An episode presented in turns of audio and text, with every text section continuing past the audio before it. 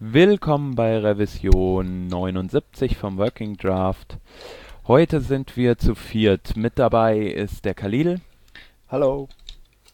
und der Rodney ist auch am Start. Moin, moin. Und der Peter ist dabei. Bonjour. Und meine Wenigkeit, ich bin der Hans. Hi. Wir haben äh, zwei News für euch, die wir euch mitteilen wollen. Die erste ist, dass die Fullscreen API, JavaScript Fullscreen API, jetzt ein Working Draft ist und nicht mehr nur ein Editors Draft und somit ähm, ein bisschen offizieller geworden ist. Ähm, und als zweites, dass äh, für Animations und Transitions im Firefox ähm, genauso wie für Gradients und die Indexed DB Schnittstelle die Präfixe im Firefox, wie gesagt, wegfallen und ähm, somit unpräfixt vorhanden sind. Das waren auch schon unsere beiden News für diese Woche. Ähm, als nächstes sind wir dann schon bei unseren Hauptthemen und äh, das, das erste Thema beschäftigt sich mit der File System API. Ja, beziehungsweise es beschäftigt sich mit deren Abwesenheit im Firefox. Ähm, fassen wir mal kurz zusammen, wie das HTML5 technisch da so ausschaut. Die File System ähm, API ist eine Schnittstelle in Chrome, mit der man ähm, ja im Prinzip ein komplettes Dateisystem in seinem Browser haben kann. Dort kann man richtig Dateien anlegen und man kann da Content reinschreiben und man kann die Dateien wieder auslesen und das ist auch wirklich gespeichert im Browser und das ist alles schön self-contained, ähm, eine kleine Sandbox eben, ein kleines Dateisystem. Das Ding ist ähm, in der Theorie super praktisch, ähm, ist aber zurzeit ausschließlich in Chrome vorhanden und es schaut wohl so aus, als würde das Ding, das gibt's ja schon ziemlich lange, in anderen Browsern nicht so wirklich an Traktion gewinnen. Und es ist jetzt ähm, vor ein paar Tagen ein Artikel erschienen auf der ähm, Mozilla Hacks Seite, wo es darum geht, ähm, warum dieses Ding im Firefox zumindest mal keine hohe Priorität genießt. Und im Prinzip lässt sich das Ganze einfach ähm, darauf zurückführen, dass man beim Firefox so plant, dass wenn man Dateien in Zukunft im Browser abspeichern möchte, man das ja über die IndexDB wird tun können. Da gibt's ja auch die Möglichkeit, einfach einen Blob irgendwo reinzuschaufeln und dann wäre das ja ein richtiger Ersatz für das ähm, ganze Dateisystem. Die Frage ist halt jetzt natürlich, ist das wirklich ein ähm, kompletter Ersatz oder ähm, sollte man sich eben die Mühe machen, daneben auch nochmal dieses Filesystem zu implementieren? Ähm, ja, ist eine, ist eine schwierige Frage. Das Ding ist natürlich eben, es ist halt, obwohl es sehr alt ist, bisher überhaupt nicht im Prinzip vom Boden weggekommen. Gibt's ausschließlich in Chrome. Hingegen ist es mit der IndexDB so, die gibt's ja in allen Browsern und alle werkeln daran. Die wird's also, denke ich mal, auch noch in unserer Lebenszeit dann irgendwann einsetzbar ähm, geben. Ja, würden wir dann überhaupt ein komplettes Dateisystem vermissen im Browser? Vermisst ihr es? Jetzt so aktuell. Braucht ihr sowas? Nö. Also bestimmte Funktionen aus den Spezifikationen wären sehr schön, aber das, äh, die, das gesandboxte Dateisystem im Browser so an sich erstmal nicht. Ich stelle mir das relativ schnuckelig vor, wenn man äh, Offline-Zeug baut oder beispielsweise für Spiele, wenn man bestimmte Ressourcen äh, sicher auf dem Rechner ablegen kann, aber für den Normalgebrauch bei uns für Webseiten unnütz. Ja, und selbst bei Spielen würde ich halt fragen, geht das nicht mit der IndexDB dann genauso gut? Weil das ist ja das Argument, worauf es hier hinausläuft. Also er argumentiert hier im Blog, dass das performance-technisch äh, das dasselbe sein sollte, weil in der IndexDB diese Dateien auch nicht direkt abgelegt werden, sondern nur referenziert und dann im Dateisystem abgelegt werden. Ähm, was diese IndexDB aber so erstmal nicht liefert, ist dieses schöne äh, äh, Storage-Dingens hier. Wie heißen das? Äh, Doppelpunkt, Teil, Protokoll. Protokoll. In der URI heißt das Teil Protokoll. Und die nennen es hier URL Scheme. Genau. Also du kannst mit äh, Filesystem Doppelpunkt slash slash äh, direkt auf diese Dateien, die du in deiner deinem gesandboxen Dateisystem abgelegt hast, zugreifen. Das heißt, du kannst die Ressourcen auch direkt so als als Bild oder irgendwas äh, in in deine Seite integrieren. Das ist super schön. Kann mir ja vorstellen, dass man da so caching-technisch echt coole Sachen machen kann. Das wird mit der äh, IndexDB so aber erstmal nicht möglich sein. Ähm, Augenblick jetzt. Das Betrachten der abgelegten Dateien wird nicht möglich sein. Das direkte Betrachten. Also du kannst natürlich auf die IndexDB zugreifen per, per API, klar. Aber die äh, File System API in Chrome erlaubt über den äh, Zugriff durch API hinaus auch den direkten Zugriff. Also du könntest äh, hier eine, eine Datei, nennen wir sie mal foobar, auf dem äh, System ablegen und kannst dann in deine Adressleiste gehen und Filesystem Doppelpunkt slash slash foobar dort eintippern und würdest äh, diese Ressource bekommen. Okay, aber ich meine, so ein, so ein Browser-Betrachter-Interface-Dingens ließe sich ja auch mit anderen Mitteln sicherlich implementieren, oder? Ich meine, du hast ja zum Beispiel auch so ein, so ein Beispiel in Chrome ja auch die Möglichkeit, auf ähnliche Art und Weise deinen Application Cache zu inspizieren.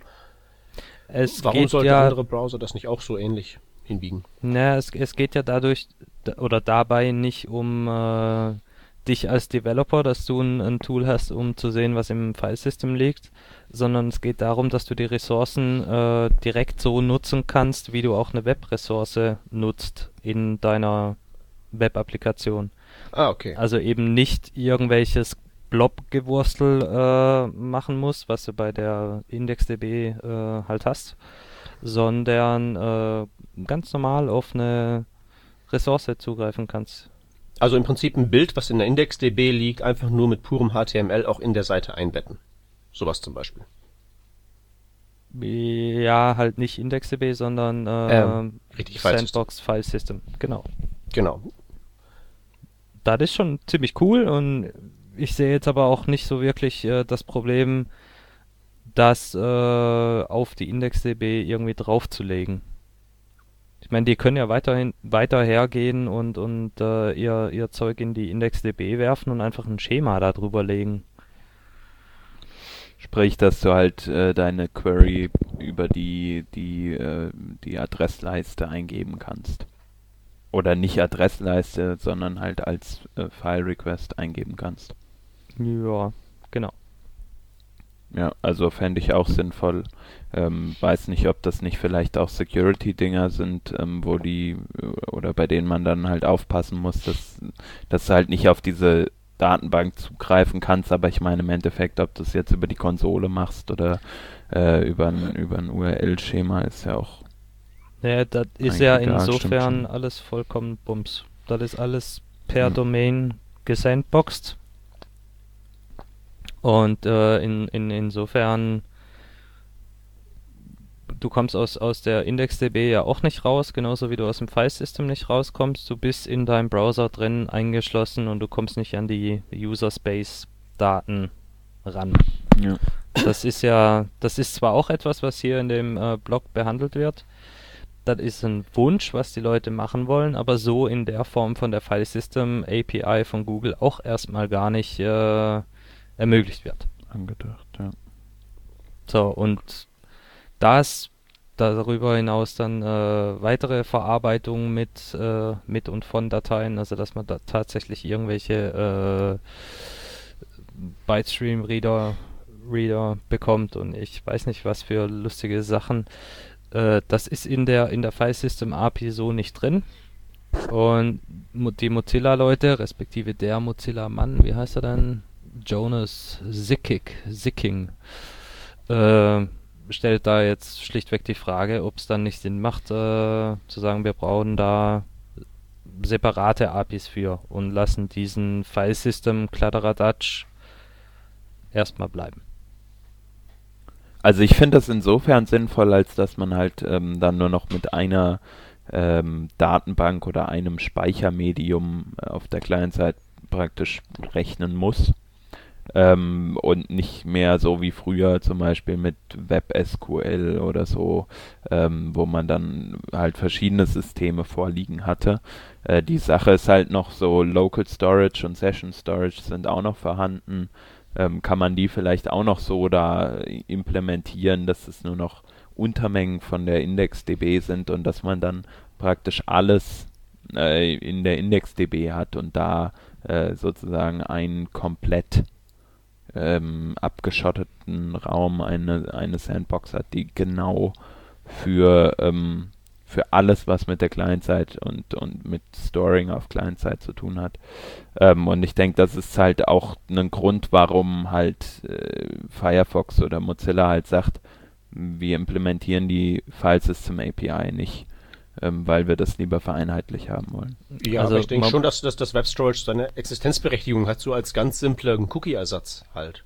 Ja, also, also wenn du irgendwie nur schnell ja, mit stimmt, einem Einzeiler genau. da eben was reinspeichern willst, dass man eben, wenn man wiederkommt, eingeloggt ist oder so, da braucht man keine Datenbank für aufmachen. Das ist Genau, aber ich meine halt vielleicht im, im Hintergrund, also ich, ich kenne mich jetzt mit den interner, internen Prozessen, die da im Hintergrund halt, wie gesagt, laufen, ähm, nicht so aus, aber ich könnte mir halt vorstellen, dass man halt den Local Storage auch einfach in den genauso beschreibt, wie man den ja, aber Hans, äh, die IndexDB beschreibt. Das, das kann dir doch als Benutzer des Browsers vollkommen egal sein, was die für ein Implementierungsdetail da im Hintergrund haben.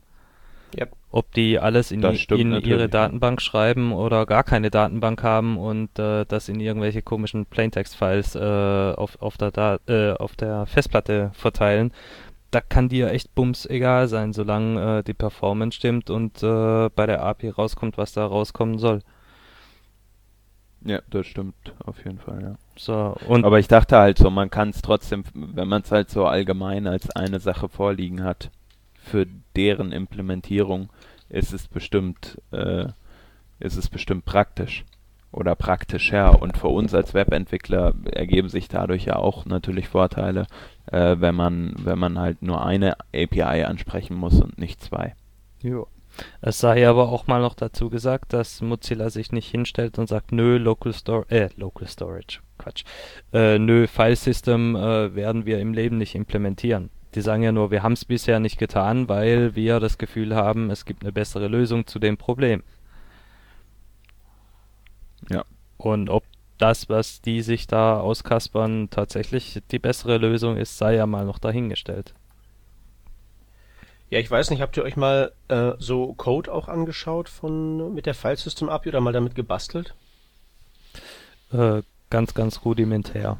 Und so richtig ich, cool ich fand war das, das nämlich, nicht. Ich fand das nämlich richtig uncool, weil das, das, das, das roch ja. halt so Google-typisch, das roch so zehn Meilen gegen den Wind nach Enterprise Java. Äh, das war so also, unglaublich wortreich und elaboriert und kompliziert und nichts, wie man das eigentlich vom Web her kennt, dass das eigentliche Problem äh, kurz und knapp abgehandelt ist und das Schwierige, das drumherum Browsergekasper und sowas ist.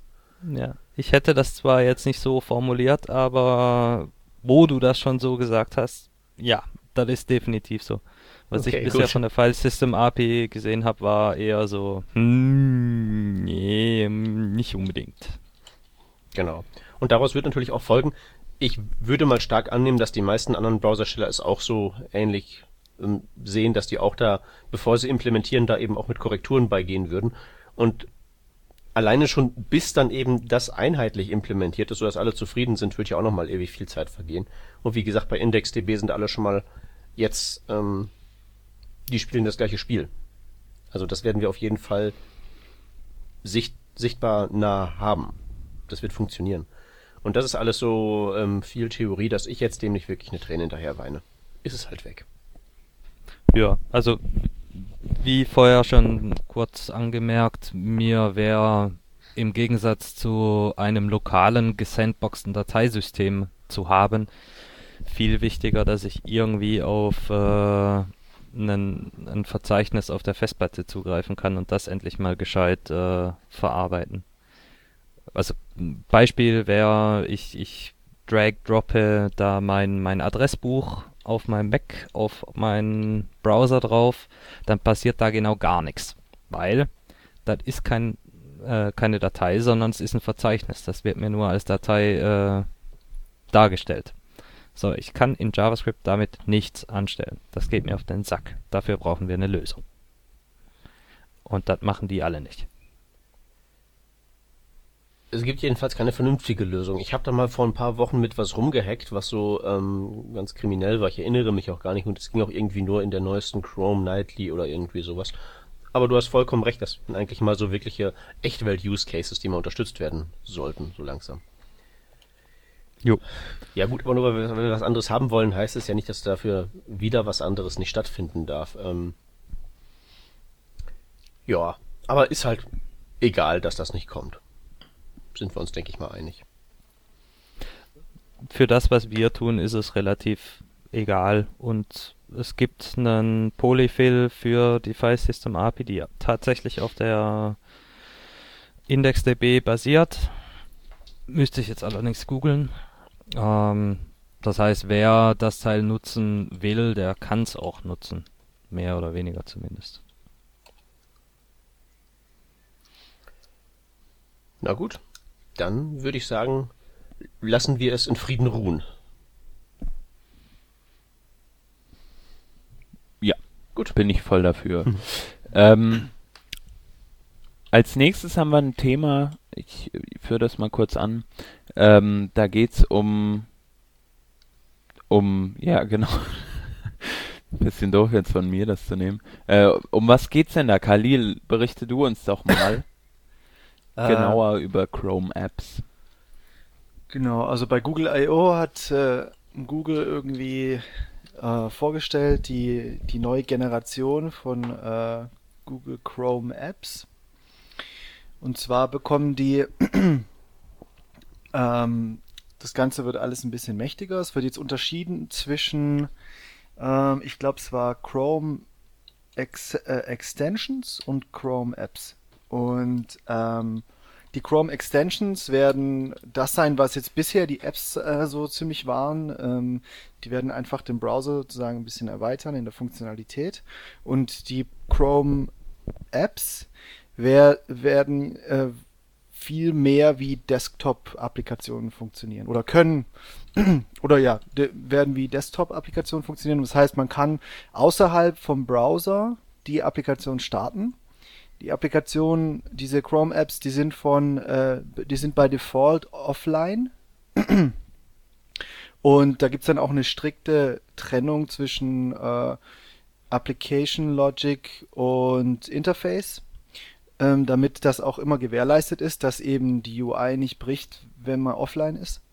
Und ähm, es gibt neue APIs und diese APIs sind eben hauptsächlich APIs, die dann auf ähm, OS, ähm, aufs Betriebssystem in irgendeiner Form zugreifen. Ähm, das heißt, man kann zum Beispiel auf USB, auf die USB-Schnittstelle zugreifen, auf Bluetooth, ähm, auf man, man kann mit ähm, OS-Level ähm, Applikationen zusammen. Also zum Beispiel bei, bei Mac wäre es zum Beispiel so, dass man auf den Kalender zugreifen kann, auf die, die iPhotos-App, ähm, auf die Kontakte und so weiter, damit interagieren kann.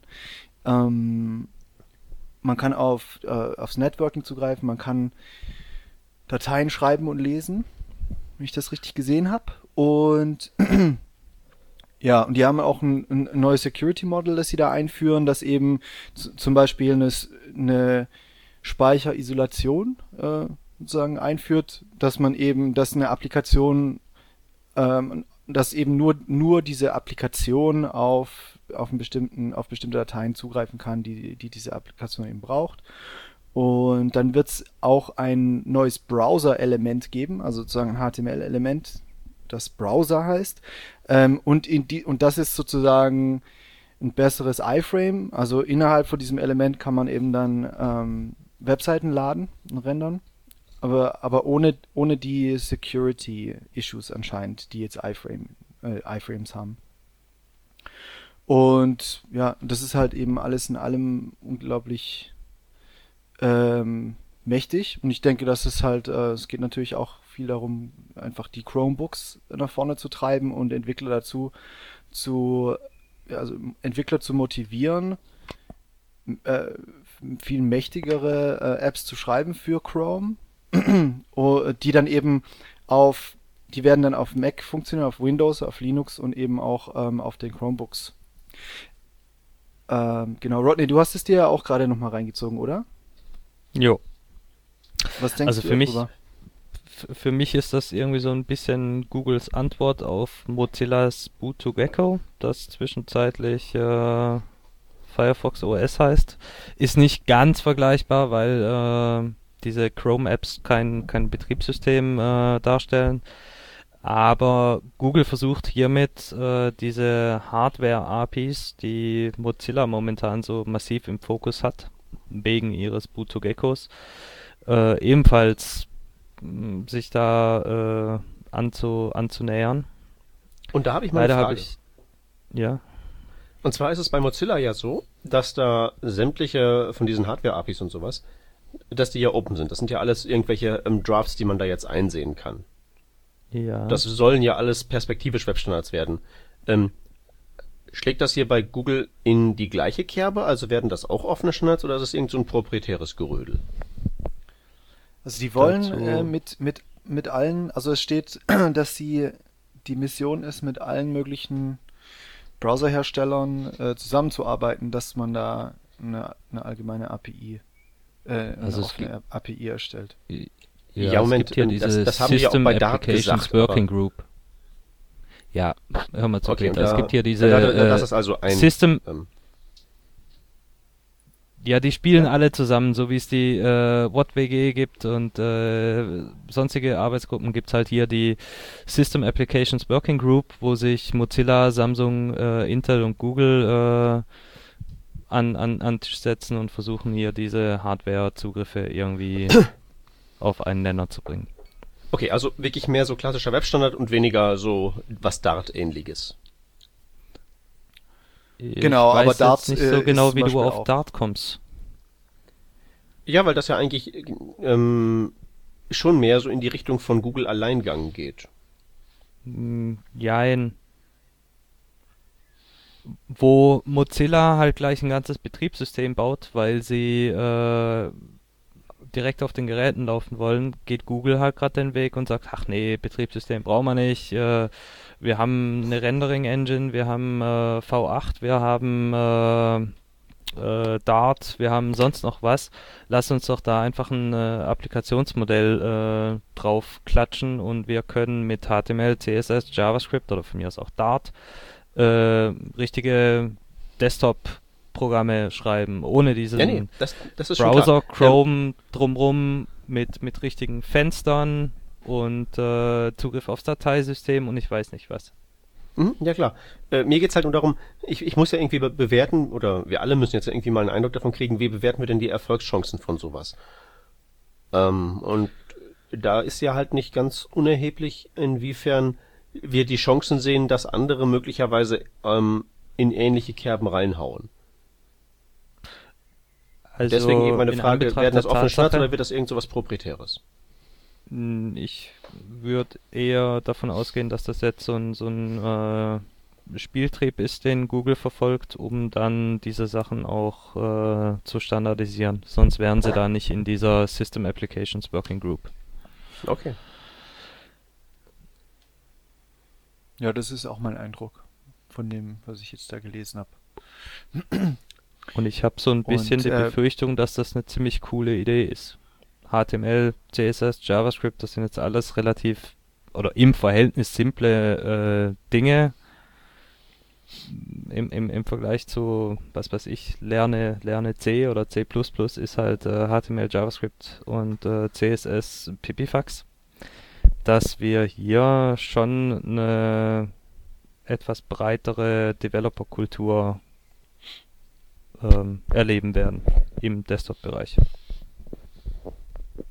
Das finde ich eigentlich ziemlich cool. Ja, das ist ja auch echt cool, Also dass- von, von, dass- von der Idee her ist das halt toll, aber ist nicht irgendwie. Ähm, ich habe jetzt mir, ich muss ganz ehrlich sagen, ich habe mir äh, weder das, wovon wir jetzt sprechen, noch das, was ich gleich erwähne, jemals aus der Nähe angeguckt. Aber war nicht Adobe eher auch sowas ähnliches? Doch. Also bei Adobe Air hattest du ja auch den, den Vorteil, zum Beispiel mit den Webtechnologien, die wir jetzt eben angesprochen haben, ähm, halt mh, so ein Desktop-Programm zu erzeugen. Das Problem ist nur, dass die, glaube ich, den Umweg äh, über Flash gewählt haben oder so. Ich weiß es gar nicht mehr genau. Ähm, und es war halt nicht gut. Das heißt ja nicht, dass es jetzt mit Chrome genauso schlecht wird oder genauso. Ähm, also es war ja auch nicht schlecht, was Adobe Air gemacht hat. Also es war ja ein Versuch und ähm, jetzt ist halt eine neue Iterationsschleife dieser Versuche ähm, mit mit zum Beispiel ähm, dem dieser Chrome-Geschichte oder halt auch einem Firefox OS oder so. Ja, also ich finde, es ist ein ja. Ja. Sprich. Ich, ich wollte sagen, es ist, ähm, es ist ein möglicher Weg, halt Leute näher an Desktop äh, zu bringen.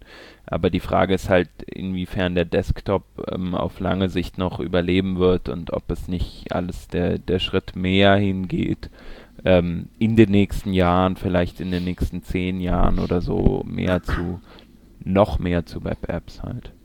Naja gut, ich kann mir und da... gar nicht mehr auf systemgebundene ich, Sachen ich habe da jetzt zwei Gründe, warum diese Chrome-Apps eigentlich eine simple äh, Idee sind. Eine, eine simple Sache, also eine Sache muss man halt machen.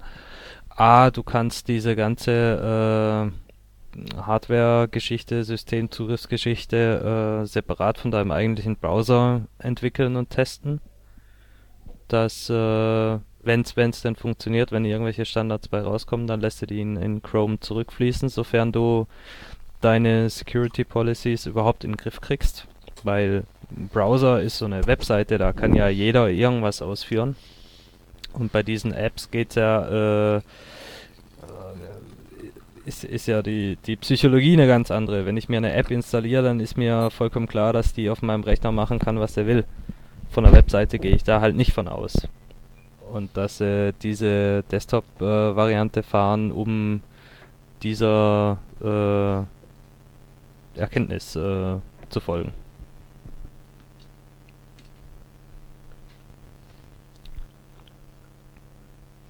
Ja, ja, ja. Also ich bin da halt ein bisschen. Ähm, ich warte halt mal ab, weil das klingt halt irgendwie so wie schon ein paar Mal versucht und halt nie so ganz geklappt und ich weiß nicht, wenn man jetzt eine Cross-Browser-Applikation ähm, bauen möchte, worum es ja jetzt hier ähm, eigentlich ähm, gehen soll, äh, gibt es da nicht auch noch ähm, andere Wege als jetzt ähm, dieses Gewursteln mit HTML und CSS und JavaScript, weil obwohl es natürlich so ist, dass diese Einzeltechnologien für sich vergleichsweise simpel ist, sind, ist es doch ähm, nicht ganz so leicht, die dazu zu bringen, dass sie miteinander ähm, zusammenspielen. Also ähm, einfachstes Beispiel wäre halt, wir schreiben uns ein HTML-Dokument und wir wollen irgendwas mit dem DOM machen. Das geht ja nicht, ohne dass wir da irgendwie noch eine Bibliothek zwischen einziehen, jQuery oder was ähnliches. Ne? Ähm, also so als, als, als so Traumtechnologie-Stack für einen normalen Entwickler sehe ich das halt eher nicht. Ähm, und da weiß ich jetzt nicht, warum macht man das dann so mit den Web-Apps. Also ich glaube ja, wenn es ein Browser ist, haben wir halt das haben wir halt den Vorteil, wir brauchen es nicht zu installieren, wir gehen einfach drauf und zack ist es da. Und hier haben wir dann das Problem, dass wir dann eben installieren müssen, dann ist es eben auf einer unserer Kisten und wir haben es dann eben da am Laufen und haben dann als Entwickler äh, das Vergnügen in Anführungszeichen mit diesem ähm, Web-Stack uns einen abzuwursteln. Ähm, wo man doch einfach hingehen könnte, das Ding ganz einfach von vorne bis hinten in C-Sharp oder sowas abfassen könnte. Ja, nee, ähm, ich, ich, ich, ich sag das bloß, weil ich halt immer auch als Erklärer öfter mal jetzt in letzter Zeit mit den Leuten zu tun habe, die eben aus der Ecke kommen, die eben normale enterprisige Software schreiben und die sind es halt nicht gewöhnt, sich ähm, für eine Web-App, so wie wir das immer machen, ähm, erstmal aus tausend Quellen irgendwie so ähm, Versatzstücke zusammen zu ähm, ziehen, die man dann irgendwie so zusammen ähm, näht, bis dann irgendwie was rauskommt, was so einigermaßen funktioniert in allen Browsern, sondern die kriegen es halt alles aus einer Hand von vorne bis hinten und die kompilieren das einmal und dann läuft das. So, die sehen den Vorteil vom Web, wenn ich denen sage, okay, das läuft dann eben auch auf sämtlichen Geräten ohne zu installieren und auch auf dem Handy und das geht alles wunderbar. Aber wenn wir dann wieder diesen Vorteil uns wegnehmen und wir dann wieder zurückgehen zum Installieren und ähm, sowas, dann weiß ich halt nicht, ob das jetzt alles noch so überzeugend ist. Wisst ihr, worauf ich hinaus möchte? Ja. Aber da kommt halt jetzt meiner Meinung nach die, dieser Psychologiefaktor dazu, wenn äh, eine, eine Applikation irgendwas mit deinen lokalen Daten anstellen darf, dann darf das mal gar kein, auf gar keinen Fall eine Webseite sein. Also was machst du? Im, im Chrome oder im Firefox oder in irgendeinem Browser wirst du das nicht laufen lassen können. Also versuchst du dem Benutzer irgendwie klarzumachen, das ist eine separate, eigenständige Applikation, dass die jetzt intern den, den Webstack, wie du das gerade genannt hast, äh, benutzt, das ist dem Benutzer ja auch erstmal Bums. So, ich glaube, äh, übergangsweise ist das mal zumindest ein Testwert. Ich meine, arg viel mehr wird Google da auch nicht machen. Ja, Versuch macht klug, heißt es ja so schön. Aber ich bin da, wie gesagt, eher ähm, jetzt nicht begeistert, sondern ähm, vorsichtig interessiert, so will ich das mal belassen. Okay. Ähm, ich denke, damit haben wir das durch und können zu den Schaunot keine Schaunotizen übergehen. Genau. Ähm, für die äh, Linkliste habe ich ähm, zwei Angebote. Und zwar zum einen gibt es von GitHub ein interaktives Tutorial, Git in 15 Minutes. Und ähm, das ist erstens nützlich, wenn es darum geht, jemandem ähm, Git beizubringen, der das ähm, noch nicht kennt, weil es halt wirklich super einfach ist und super viel Spaß macht und super gut aussieht. Also selbst wenn ihr es drauf habt, schaut mal dort vorbei und ähm, macht das einfach einmal durch, weil es ist halt einfach super gemacht mit einer ähm, mit einer Shell in der Webseite und ähm, es sieht gut aus und es ist ganz, ganz großartig. Also schickt eure Mitarbeiter, die keine Ahnung von Git haben, dahin und dann habt ihr es hinterher mit denen leichter. Ähm, und zum Thema GitHub haben wir noch ähm, ein zweites. Und zwar hat GitHub ähm, just ähm, zum Zeitpunkt dieser Aufnahme ähm, seine Android-App herausgebracht. Und die ist ganz prima, um so eben Repositories zu checken und Issues zu ähm, betrachten und all solche Sachen. Wir haben es auch schon ausprobiert, läuft wunderbar, empfehlenswert für alle Android-Freunde. Jo, dann mache ich mal kurz weiter. Wir haben dann weiter im Programm PHP The Right Way. Das ist eine Webseite, die versucht, diese ganzen äh, Probleme, die mit den Tutorials im Netz äh, existieren, aufzuräumen. Wer mit PHP entwickelt, sollte sich das mal angucken. Vielleicht ist da was bei, was er noch nicht kannte. Und James Podolsey hat ein lange existierendes Problem gelöst, nämlich das Ersetzen von Text im DOM, sofern diese Textersetzung über mehrere DOM-Elemente hinweg passieren soll. Das ist ganz witzig, sich das mal anzugucken. Äh, Gerade für in Applikationssuchen, so Highlight-Funktionen, ist das äh, super spannend. Genau, dann gibt's vom äh, Nicholas Zarkas, heißt er glaube ich, ne?